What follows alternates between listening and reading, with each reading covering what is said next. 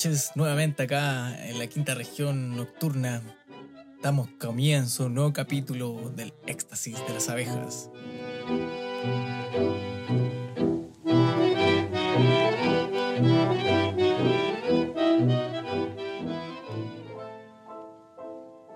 Tengo una pregunta que me salta para el día de hoy, Pablo, Francisco.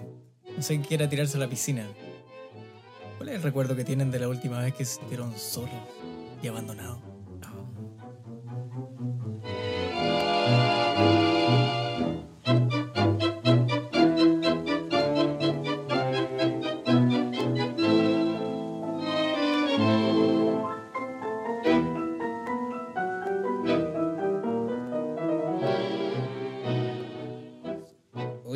Así como a la, a la vena, ¿eh? Sí, a la vena, al toque. No, está bien, está bien, estamos, estamos aquí para eso. Pablo, yo quiero escuchar cuando te sentiste solo y abandonado y con frío y con pena y con ganas de ir al baño.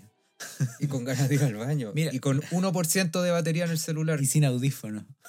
y sin audífono. Lo- Yo creo que los terminales de buses son, son, son el No, lugar. no, y te, y te querís comprar así como una weá de 500 pesos y tenéis 20 lucas. Entonces, ¿cachai que no podía usar esa weá más No, encima? no. Eh, No, ya nos fuimos ya. no, mala cosa. La, vergüenza. del hay, hay weón. vergüenza. Sí, uno siente vergüenza por las 20 lucas. Sí, hablaremos de eso. Yo creo que amerita un capítulo solo de eso. De las vergüenzas hueonas.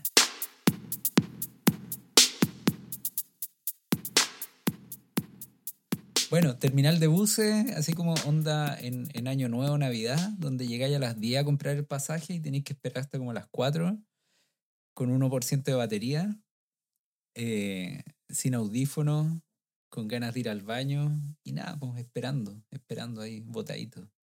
Y los, y los botaditos. Y los terminales son lugares lúgubres. Lúgubres. Oye, entonces se puede decir Eh. que si el pipe te hace esa pregunta, ¿cuándo fue la última vez que te sentiste solo y abandonado?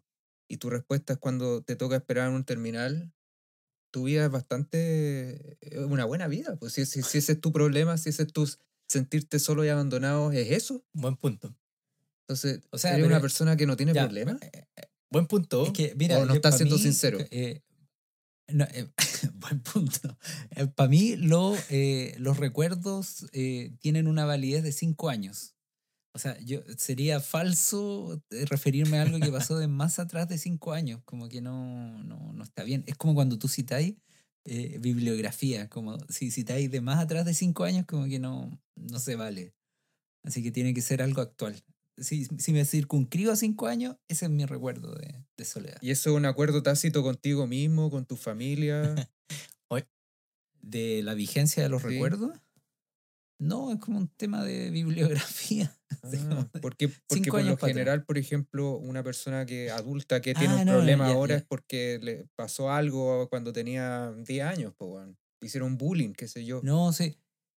Eh, sí, pero tiene que ver Con dolores cosas, como con la persistentes. vigencia. Con la vigencia del recuerdo, así como cinco años, porque cinco años más atrás es como eh, yo era otra persona, entonces son, es otra vida, otro recuerdo. A mí me pasa, pero a mí me pasa eso con los viajes. Oye, pero, Oh, espera, la vigencia son eh, dos años y medio. aeropuerto. Si ya pasaron dos años y medio, Ya. no podía hablar de la wea. Ya, ya, ya. No, ¡pum! ya no No existió. ser al- Porque hay gente que, le que da, que viajó hace 10 años, 15 años a, no sé, a cualquier lado y sigue dándole con la wea. Conocí a harta gente No, así. eh, no, y, eh, pero, pero parte así, cuando yo viví en... Ah, como, claro. weón, sí, sí. Cuando yo vivía,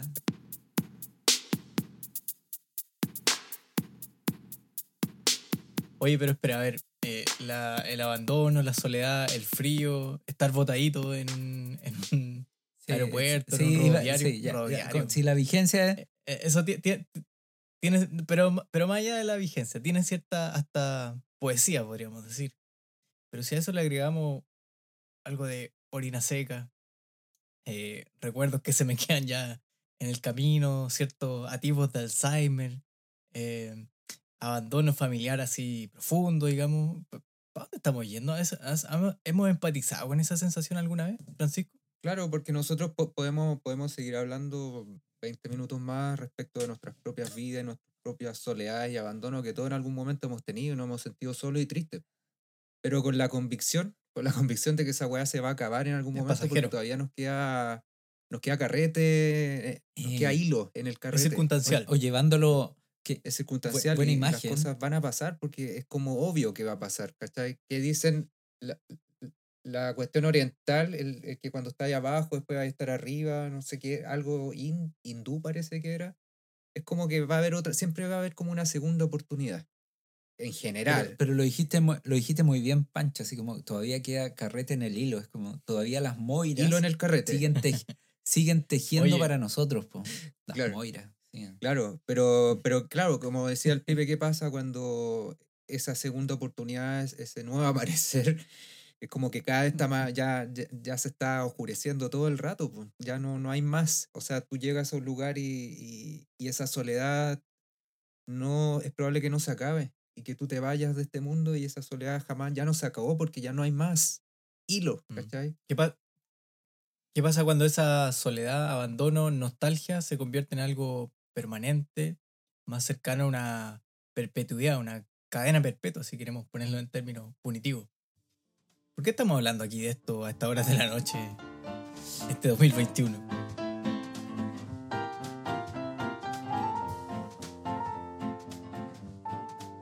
Porque no lo pudimos evitar. Está de moda el está muy de moda, pues. Hay que decirlo, hay que decirlo. De la gente todo. No, ¿Y pues por qué? gente ¿Por qué todo. ahora? ¿Por qué Maíz si la, película salió la- el año pasado. Igual el año pasado cuando la, la- Porque va a los Oscar, Pancho. la estrenaron em, yo con el año pasado sí, yo con eh, Ah, de la- mi salió polola pasado. imaginaria compramos Sí. una una una una entrada ¿No será esa imaginaria una fantasía de, tu- asilo en el cual... y fue En sí, tu tuvo- asilo imaginario. Claro, tuvo su, su buena acogida por el público, qué sé yo, pero no, no estaba así como en los diarios, no estaba. Era, estaba ahí, ¿cachai? Mucha gente no se animó a verla tampoco, porque, bueno, un documental más. Pero ¿por qué ahora? ¿Qué pasa ahora, Felipe? ¿Por qué todo el mundo habla de la gente Bueno, topo? pa- pasa que la gente... pa- aquí, fanfarria, hacemos un corte eh, musical, cortina musical. Coldplay. Pum, pum, pum, pum, pum, pum, pum, pum. No, el, Eh, Coldplay estaría en un asilo de ancianos perfectamente abandonado y olvidado, yo creo. sí. y permanentemente. Bueno, estamos hablando hoy día, hoy día eh, de la gente topo precisamente porque, bueno, pasó a, a formar parte del catálogo Netflix eh, y además estar dentro de las nominaciones para mejor documental en los premios Oscar. Eh, lo que la convierte en una película con que, que- o sea, convierte el documental en, en un- en una, en un- en una producción con mucho con mucho abanico que abarcar. Y mucha gente la ha visto, ha sido muy eh, alabada en muchos lugares, mucha gente ha tenido opiniones acerca de, de esta producción, así que decidimos nuevamente hablar acerca de esto porque la vimos. Claro, o sea, nuevamente de la, De la directora, la niña Maite Alberdi, ¿cierto? Sí, pues La ella niña la niña más. nuestra, nuestra amiga, ya después De la igual casa, es de la casa. buen ya. documental que se mandó El Salvavidas, ¿cierto? Con Jean-Pierre y, Mauricio. y Mauricio, claro, qué personaje. Muy Claro, nuevamente, nuevamente vuelve a, igual que en su otra película, la, mm, eh, Los Niños y la Once, eh, vuelve a tocar este tema entre ficción y, y- y realidad, ficción documental, no, no cacháis bien dónde te estáis moviendo, qué es Ujú. actuado, qué no es actuado. Esta Mm. sí tiene más, a mi gusto tiene más pinta de película, es así como, ya, sabemos que estamos grabando, sabemos que hay que hacer ciertas cosas, ¿cachai? Hay una dirección diferente, creo. Exacto. No tienen tanta Tal vez- libertad los personajes. ¿Te parece, Pablo, que recurramos a nuestro sinopsero oficial? Y nos puede hacer un recuerdo lleno y plagado de Perfecto. spoiler, por supuesto, de, El, de- el nivel de, de, de, de sinopsero que tenemos acá, po. el nivel. claro, Penca el nivel, pero bueno. El nivel. Sí. De hecho, saltando en su pelota ahí. Saltando en su pelota de equipo, Me- en su pelota cuadrada. Su pelota cuadrada sin obscena. me man- Sin obs- obscena. me- de hecho, me mandaron acá, acá a capacitar para poder hacer sinopsis, por loco. Hacer A ver, un- un deleítanos, curso. deleítanos. ¿De qué se trata? ¿Qué, qué pasa en el agente topo? ¿Qué es? El Agente Topo es una película, o sea, do- peli documental, docuficción, en donde hay una empresa de investigaciones privadas dirigida por, por Rómulo, Rómulo, este, el dueño de esta empresa privada, en donde llega una clienta que sospecha... Espérate, va- vamos, ¿vamos a hablar de Rómulo en un momento? Sí, pues lo amerita, lo amerita. Rómulo, por ejemplo, el, el- el- el jefe o dueño de esta empresa. Hoy saludo a los perros acá que siempre quieren participar Quieren de este opinar. podcast, ¿cierto? Exacto, exacto. Preguntan si el. Ya, ya no necesitamos practicantes, ¿eh? No, tenemos a los tenemos a los perros. perros, así que. Preguntan: ¿Rómulo será real o será ficción? Su nombre está en los créditos real. Ah, Exacto, eh, está en los, exacto, está en los, créditos. Está, es parte del, del reparto real. Bueno, este muchacho. Sinopseanos, sinopseanos. Claro. Rómulo tiene esta empresa de investigaciones y llega una clienta eh, y le encarga investigar el, el asilo o la casa de reposo donde vive su madre porque, él está porque esta clienta está convencida de que su madre está siendo maltratada en este, en este hogar de ancianos. Entonces Rómulo, para poder investigar este caso y para poder constatar si esta mujer está siendo objeto de, de- de maltrato, tiene que reclutar a un hombre de avanzada edad, que es Sergio, que tiene 83 años, para que se infiltre en esta casa de reposo y haga de detective, de agente encubierto. Y el tema es que cuando Sergio primero... Ajá. eh, perdón, och- 87 Ah, años. 87, chupalla. Lo- los perros me soplaron mal.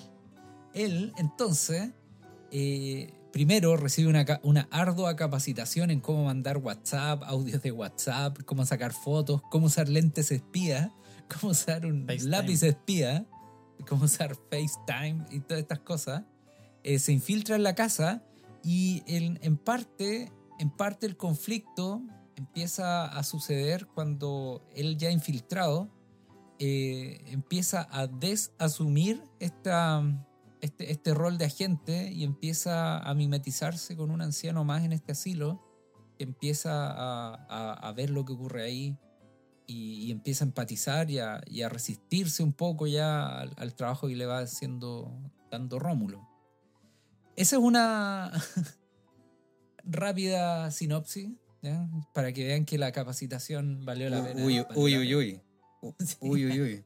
Pero era gratis la capacitación, Ya ¿no? sí, tenía viático para Tenía un viático. Chocman. O- o o tú- Chocman en un pronto copec. Ah, ya. ya. Te agradece un Chocman en un pronto copec, en todo caso. Oye, yo puedo, puedo decir algo a propósito de la sinopsis del Pablo. Em, a mí me, me generó ruido, me pareció que el, el documental en general tiene muchos aciertos y cosas eh, por el estilo que las comentaremos, me imagino, más, más adelante. Pero hay una cosa que no, no me terminó de convencer ni, ni... Pero no por el documental, me- es como por la reacción de la gente, básicamente. No termino de entender por qué la gente empatizó tanto con esta idea del, del, del agente secreto. Eh, a mí Rómulo me pareció un personaje siniestro, al más estilo CNI, Dina, así como un ex PDI. O, eh, o un civil, o un civil pasado a caca. Sí, sí, sí. Y, y que, y que el tipo infiltrara a este tipo y con el y QSL y todos los códigos así como de, de, de sapo, po, de infiltrado, de, de andáis puro sapeando. Eh, e- esa parte me hizo mucho ruido, me generó temor, me llevó a, a, a- a escenarios en los que no quiero ponerme y que no quiero normalizar. No, la, la, esta idea del, de la gente encubierto, infiltrado, me parece que es una, es, una, es una eh, es un, es un escenario indeseable. No, no- Bueno, no, no empatizo con eso. No termino, si- terminar, no termino de empatizar con eso. Bueno, y esa sensación que tenés tú de que, de que no te gusta esto del, del infiltrado, eh, bueno, el, nuestro protagonista, Sergio, también empieza esta misma sensación que, que le genera a uno este, este Rómulo, la empieza él a, a, a- a- desarrollar a lo largo del documental. Entonces uno termina empatizando más con eso de, de este odio, no, no odio, pero sí desagrado con esta figura, porque además como medio azor- azorronado, ¿cachai? Así como, sí, como, no sé. Sin embargo, en esta, en esta lógica en la que se ve imbuido eh, Sergio, ¿cierto? Eh, me parece interesante, por ejemplo, que ¿se acuerdan de los informes que él hacía? Como que eran súper extensos, escritos a mano. Sí, una ternura. Claro, ahí finalmente parece que lo que hay es un deseo de comunicarse. Como que él quería hablar con alguien y lo hacía de la manera más eh, normal eh, que, que le parecía a él, digamos. O sea, saltándose un poco el, el mensaje de WhatsApp corto y preciso, sino que más bien extenso, descriptivo. Y, Y opinante, yo creo- y opinante, porque de Opinante hecho le, le- le reclama ahí es- este Rómulo, o sea, no quiero opiniones, sino que datos objetivos. Pero sí, pues, para él, que tiene una vida vivida, le, le- me imagino, y yo espero que así sea también, que a nosotros, mucho más viejos, Mm, no nos dé pudor decir lo que pensamos. Sí. y, y Pa- yo creo para que mí Ró- Rómulo, para mí Rómulo es el antagonista. eh, es el antagonista en el sentido que no le permite el análisis correcto de la situación. Cuando, por ejemplo, eh, Sergio le dice, bueno, aquí yo creo que el real problema es como eh, la soledad. ¿Por qué esta persona eh, que dice estar tan preocupada de su madre te encarga a ti esta misión cuando en realidad podría venir y visitarla y se soluciona el problema, etcétera, Mm. etcétera? Es Eh, que eso es, pues me parece súper interesante lo, lo que comentaste sobre el- esta figura como el ex CNI, ¿cachai? Sí, sí, es, es muy verdad. Pero yo creo que eso pasa colado porque la historia se va desarrollando tan rápido y Sergio se va involucrando tan, tan de pronto con, los con los ancianos que viven con él. Y claro, pues como tú decís, se, se empieza a preocupar de otras cosas, ¿cachai? No de... No, no del, no del objetivo principal que era, era como monitorear a, a la, a la abuelita esta para saber si en verdad la estaba siendo maltratada o no. Mm. Y sí tenéis razón que como que esa parte como que uno dice, bueno, agente infiltrado, informes, eh, Se acepta- estar, se acepta eh, estar fácil. de sapo, se acepta, eh, se acepta fácil, Chile. se Mm. acepta súper fácil, sí, sí. A nadie, yo creo que a nadie le causa ruido, salvo a pocas personas y tú eres Mm. una de salvo al ellas. éxtasis de las abejas, pues. Salvo a Alex. sí, sí, sí, es verdad eso. Y Claro, pues entretenido cuando, le, le- cuando por ejemplo, en la fiesta, es la- el aniversario, cuando lo eligen rey feo, y él le empieza a contar, bueno, comimos esto, luego bailamos, luego salimos. Postre y Y jugo. Claro, postre, jugo. Y Rómulo no está ni ahí porque no quiere saber eso, pues, ¿cachai? Entonces él, él se va involucrando con las personas, se va haciendo amigo, las empieza a conocer. Y ahí es donde da el giro esta historia y ya y el, y el, y el agente, el infiltrado, se convierte en, en, en otra cosa. Oye, ¿puedo hacer Ujú. una pregunta? Eh. Porque este, esta, este documental Es víctima de su rol. no, lo definen como docuficción. Y es, eh, y yo me pregunto, ¿eso es porque am, tiene un guion preestablecido que se le pide a los protagonistas que lo actúen? ¿O por la habilidad de la directora, en este caso Mike Alberdi, por después ensamblar esto de tal forma que quede una historia muy continua y que no nos cuesta, de hecho, eh, reconstruir la historia? No sé, no sé si se logra Ah. entender lo que dijo. Mm. A mí me parece que es una virtud de, de Maite Alberti porque si Mm. uno re- revisa como el trabajo de ella antes, siempre eh, no tiene, no tiene empacho en, en intervenir la historia y muchas Mm. veces cuando uno se enfrenta a un documental está como esta idea de que aquí te van a mostrar la verdad pura y dura, eh, ¿cierto? Como que, como que prácticamente el director o la mano del autor se ve invisibilizada, pero en este caso ella eh, mete mano y, y, y- y genera algo más allá de, de desconfianza, genera una, una, una duda súper interesante. Bueno, ¿cuánto de esto es cierto? ¿Quiénes son los personajes reales? ¿Cuánto de esto es pauteado no? Porque Mm. Todos los abuelos que están ahí, claro, ya podrán haberse, podría uno preguntarse si son reales o no las intervenciones que tienen, pero Mm. finalmente la interacción que hay ahí, el, el- el- la manera en que están eh, arrojadas, arrojados en un, en un lugar para ancianos, eh, es, es tal cual, digamos. Y, y- Bueno, eh, al respecto, por ejemplo, una película normal de ficción, sin, sin así- no, no, no hablemos del Señor de los Anillos, que pueden estar mucho tiempo, una película normal, con, donde los escenarios son la vida cotidiana, el rodaje te puede durar dos, tres meses, ¿cachai? En cambio, Maite Alberdi está, por ejemplo, en Los Niños, eh, que era el documental de estas personas con síndrome de Down, em, estuvo más de un año rodando. Entonces tiene, debe tener muchísimo, muchísimo material. Y claro, eh, Mm. es un equipo grande también. Mm. No, no trabaja sola, digamos. Hay, hay como cinco coproductoras, ¿cachai? Es mucha gente la que, la que trabaja con ella. Y deben tener muchísimo material. Y yo creo que efectivamente todo, todo es real. Y yo creo que es la virtud que hablas De- de, de- poder de- como unir la ensamblar. historia, Sí. de ensamblar. Y, y, por ejemplo, sacar otras pequeñas historias como cuando la Claro. señora se enamora de Sergio, ¿cachai? Y se Mm. ilusiona y uno en el documental ve como su, su persona, que es una persona mayor, le brillan los ojos porque a lo Ah. mejor se, se pasa el tremendo rollo, es una niña nuevamente, Ah. ¿cachai? Y esa es Mm. una historia paralela a lo- al, al- al argumento principal de la película. Sí, mira, eh, Mm. eso, eso pensaba yo porque normalmente en un documental a ti te entregan am, situaciones, hechos o, o objetivos o que suceden y, y tú, o sea, cada persona tiene la responsabilidad de reconstruir la historia. O sea, tú necesitas contarte una historia que va a ser distinta eh, conforme, o sea, ca- como son distintos también los que lo ven.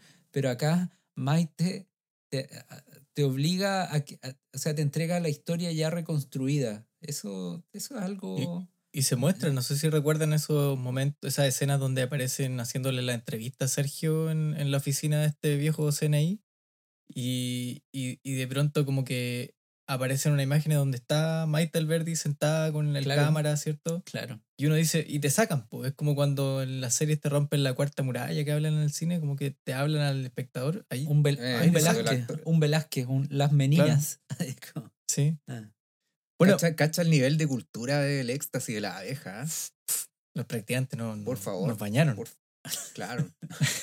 Hablando Oye, de las meninas. las por favor. meninas, claro. La cuarta Oye, pero ya, a- a- hagamos un link, Las Meninas, Mecánica Popular, Manuel García, la canción final, y el Pancho lo va a odiar ahora, pero Te quiero, te quiero,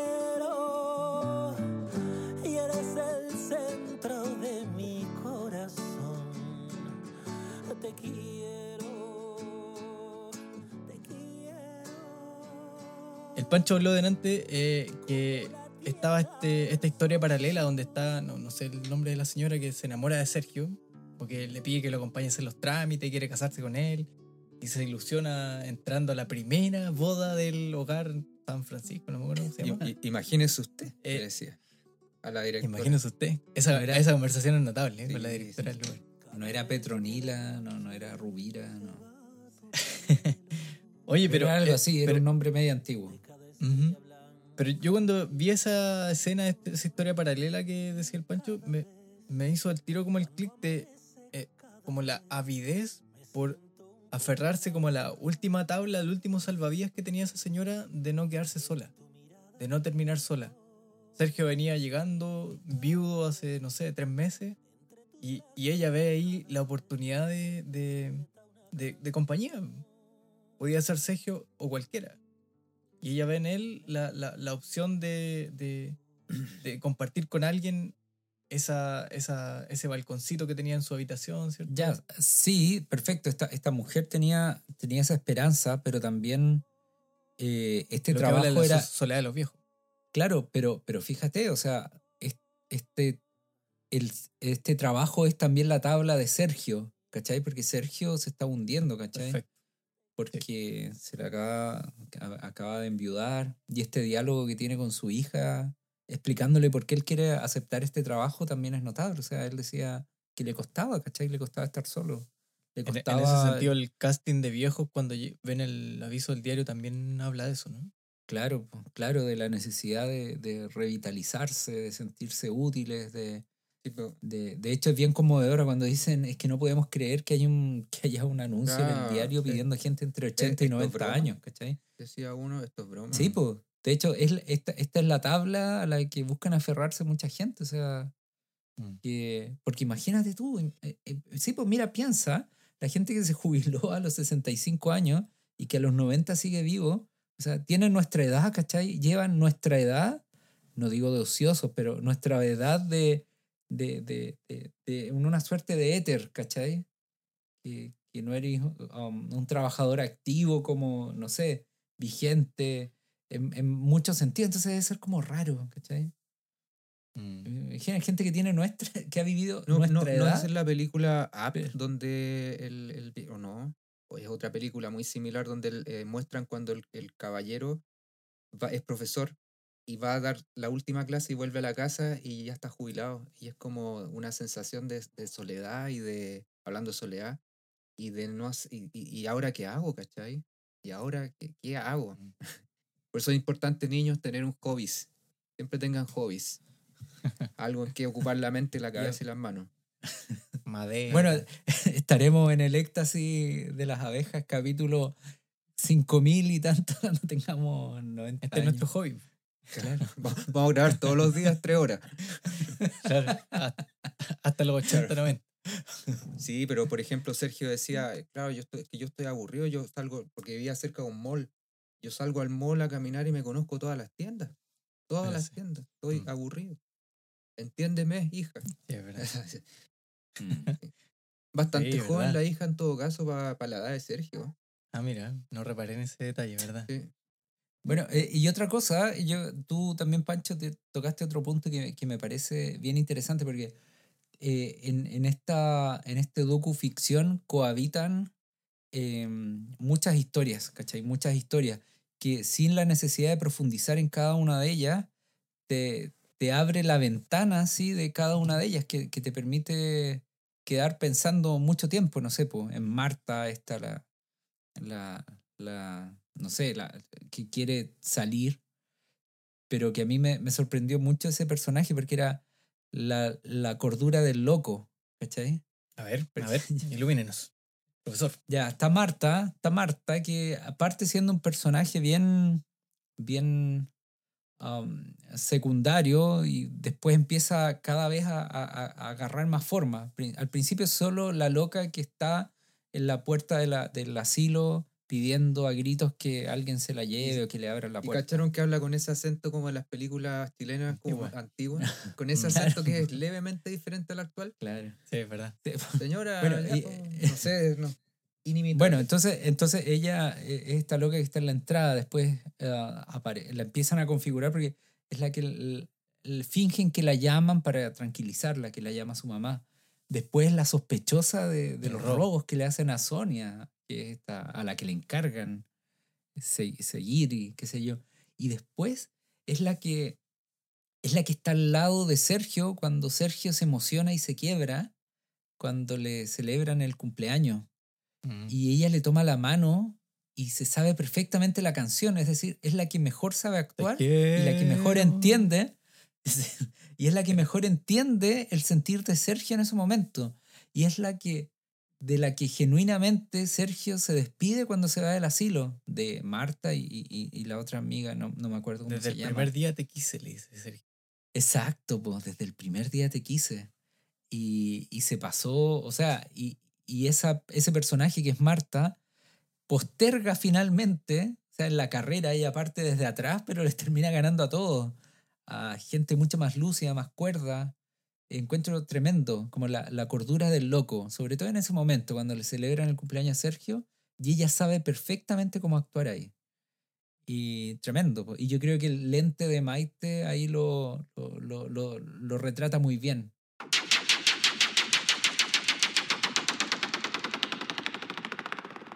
Sí, yo creo que, yo creo que el, el documental terminó cediendo en algún momento. Esta es una interpretación muy.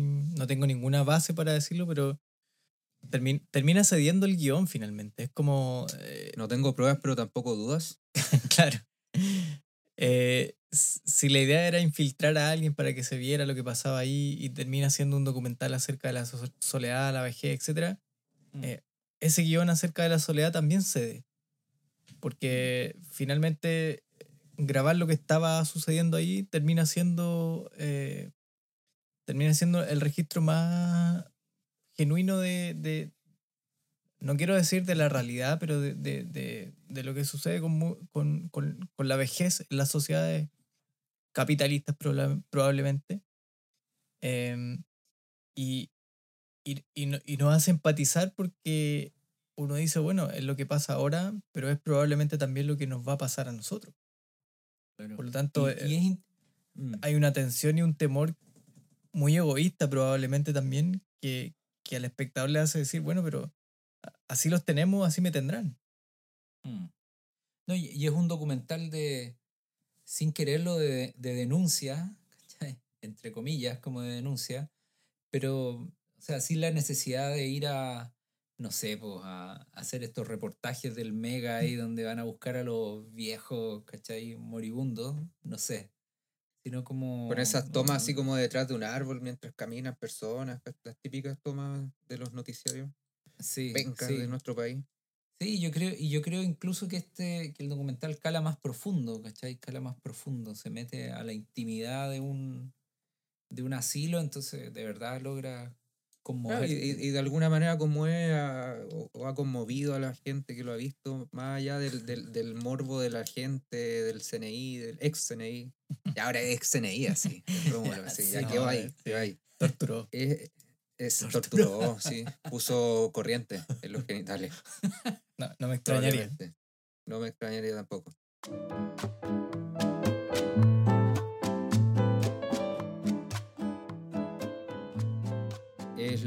Es que a todo el mundo que tiene o ha tenido un abuelo una abuela, eh, siempre está esa necesidad de cuándo me van a venir a ver, cuándo vas a venir.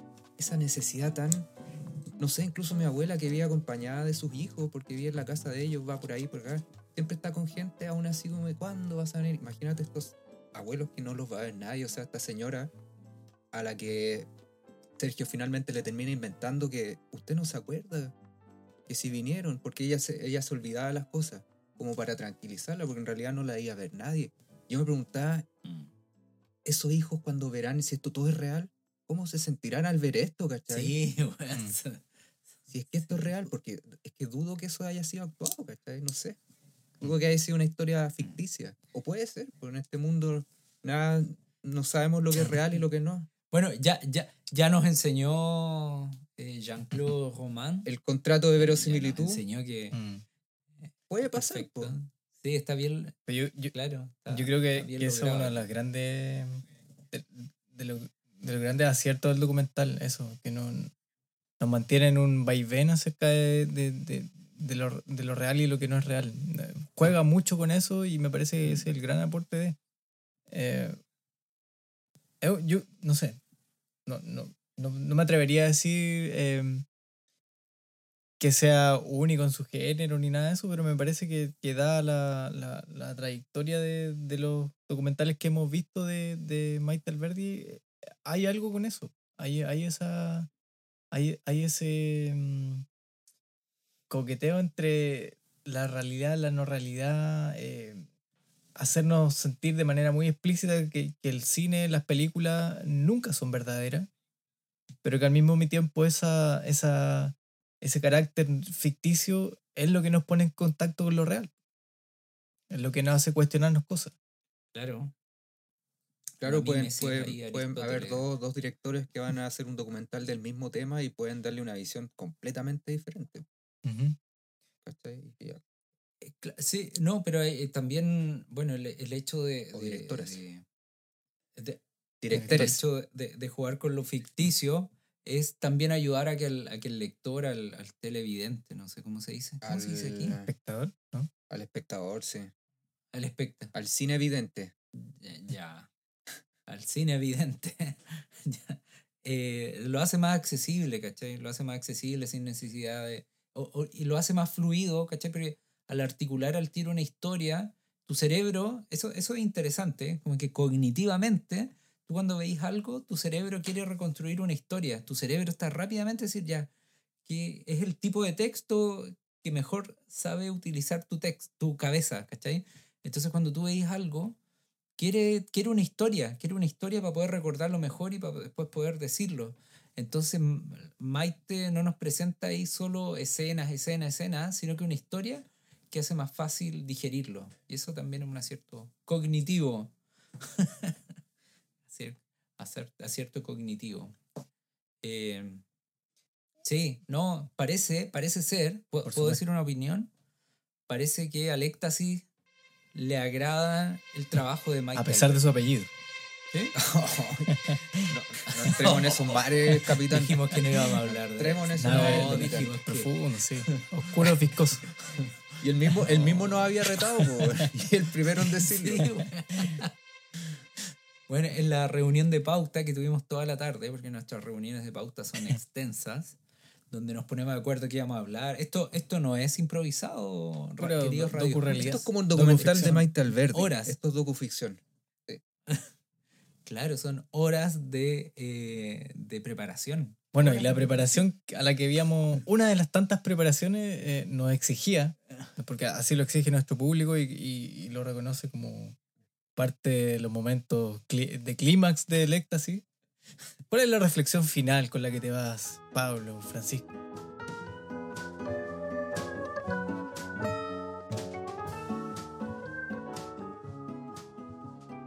No, yo, yo celebro el mérito eh, de, de Maite, de este, de este, no sé, nuevo género, o al menos nuevo género para mí, del docu-ficción. Creo que, que hay un tremendo mérito, o sea, hace más accesible temas complejos, eh, de más fácil, eh, es, es mucho más fácil verlos y mucho más fácil después, no sé, contarlos. ¿ya? Yo, eh, me, me gusta eso, me gustó y lo, lo Mm, celebro. sí. Docu-ficción. Sí, yo me quedo, yo me- en realidad me quedo con la, con la cotidianidad. De repente uno, uno lee un libro donde ocurre algo increíble o ve una película donde ocurre algo, algo fuera de lo común y uno dice, puta, o, o ve gente que hace grandes hazañas, ¿cachai? grandes viajes, grandes cosas y uno dice, puta, yo me levanto, mi vida es tan cotidiana que... Pero eh, en sus películas Maite Alberdi celebra la cotidianidad. ¿cachai? Y la hace ver como algo interesante. Estos abuelitos pueden ser tu abuelo, mi abuelo, ¿cachai? No son personas, no son personas increíbles en ese sentido, son personas comunes y corrientes, que viven historias y, y esas historias te- te las muestran en una pantalla. ¿cachai? Lo mismo con el... Te, te hace pensar que potencialmente cualquier persona podría ser objeto de un documental Claro, de ella. po, claro, po, claro. Incluso de, de, tipo, imagínate, te sigue, te levantás, le das comida a tus hijos, te vas a, a tu rol de UTP al colegio, estás todo el día sentado, llegas de tu casa, tomas once y te acostáis.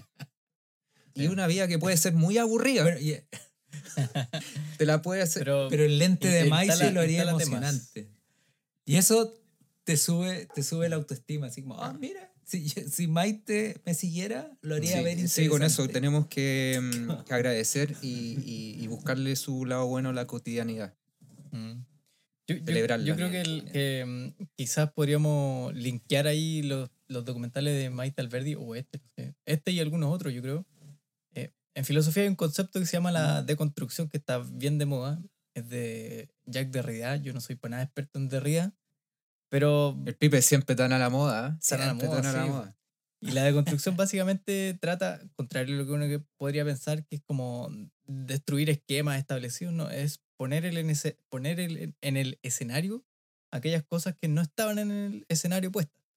Y en este caso la, la vejez, lo- las personas con síndrome de Down, etcétera, no están en el escenario, no están en la discusión normal ni, normalizada. Y, y ella, de alguna forma, con estos documentales, instala esa, instala esa inquietud. Y, y- Mm, y nosotros estamos en eso a propósito de, de esto. Eh, ahora, por ejemplo. mm. Em, también yo cuando lo vi pensaba, no sé, me estoy poniendo medio, medio latero, pero Espera, espera, o- o me- me- que quiero agarrar ese punto. O, los, o pone los temas, pero desde un punto de vista distinto, porque estaba la vejez, claro que estaba la vejez, pero no sé, una- el viejito tiernucho, ¿cachai? Pero no el viejito que sufre, que lo pasa mal, ¿cachai? o, o no desde Eh, la lástima ni la ni del llanto, digamos. Es como Claro, claro, claro. lo, lo pone ahí, digamos, sin, sin juicio uno reconstruye. Ni Claro, de la denuncia claro. evidente. Claro, sí, pues no, no, no es cara y sello, no, no, claro. Eso. claro. Y bueno, yo también pensé que cuando vi esto, me, me acordé cuando, en, no sé, cuando en la universidad alguna vez me tocó estudiar a, a Tucídides, no sé, eh, uno de los padres de la historia. y está el discurso de, de Pericles, tal vez lo han escuchado por ahí, lo han visto, el discurso a, lo- a los muertos de Pericles. Y ahí lo que hay en, en la Grecia clásica más idealizada que tenemos es la reivindicación de los viejos. Es como las generaciones pasadas fueron importantes, hicieron mucho por lo que, lo que, lo que somos ahora. Y esa versión de reivindicación de las generaciones pasadas está súper ausente hoy día. Y yo creo que, que si el documental nos sirve para algo, a lo mejor es como para replantearnos un poquito, bueno, qué lugar ocupan hoy día los viejos en nuestra sociedad. ¿Por qué nos parece tan raro el hecho que ustedes comentaban delante, que hubiese un, un anuncio en el periódico eh, pidiendo viejos de 80, 90 años lúcidos para ser contratados por alguien y llegue a harta gente. ¿Por qué no le estamos simplemente rindiendo homenaje a los viejos y tratándolos bien? Yo cuando veía lo- estos eh, pijamas de, de polar que tenían los viejos en el, y las viejas en el, en el hogar de ancianos, me acordaba de mi, de mi abuela y, y- y- y obviamente me recriminaba cuántas conversaciones no dejé de tener por estar pegado al teléfono, cuántas conversaciones no, cuántos abrazos no le di por, por ah, no haber ido un domingo a almorzar con ella, etcétera. Eh, Yo creo que mucha gente terminó de ver el documental y llamó por teléfono a su papá o a su abuela. De más, de más, de más, de más. Así que bueno, Oye, un, un saludo a tus ¿a quién? ¿A quién? Tucídides. ¿Quién es Tucídides. Tucídides? Tucídides es uno de los primeros historiadores. El padre de la historia. Ah, ya. A a Velázquez. También. a A Velázquez. Velázquez. Y por supuesto, Arist- por supuesto a Maite Alberdi, Sí, claro. que aunque no gane el Oscar, ella dijo Claro. que ya se sentía ganadora por haber estado nominada. Bueno, y, Y de de más weón. sí. Claro. y a Bruno, el ex CNI, lo condenamos y lo funamos. Lo fu- funado, está funado. Chucha, Rómulo, Rómulo, Rómulo, Rómulo. Y a Bruno igual, por, por mala onda también. Por- Ya. A seguir disfrutando Ya. la cuarentena y, y este fin de semana que no podemos salir a ningún lado, ni al supermercado, ni a nada. Y qué, qué horror. Buenas noches, Pablo. Buenas noches. Saludos a todos los sospechosos de COVID.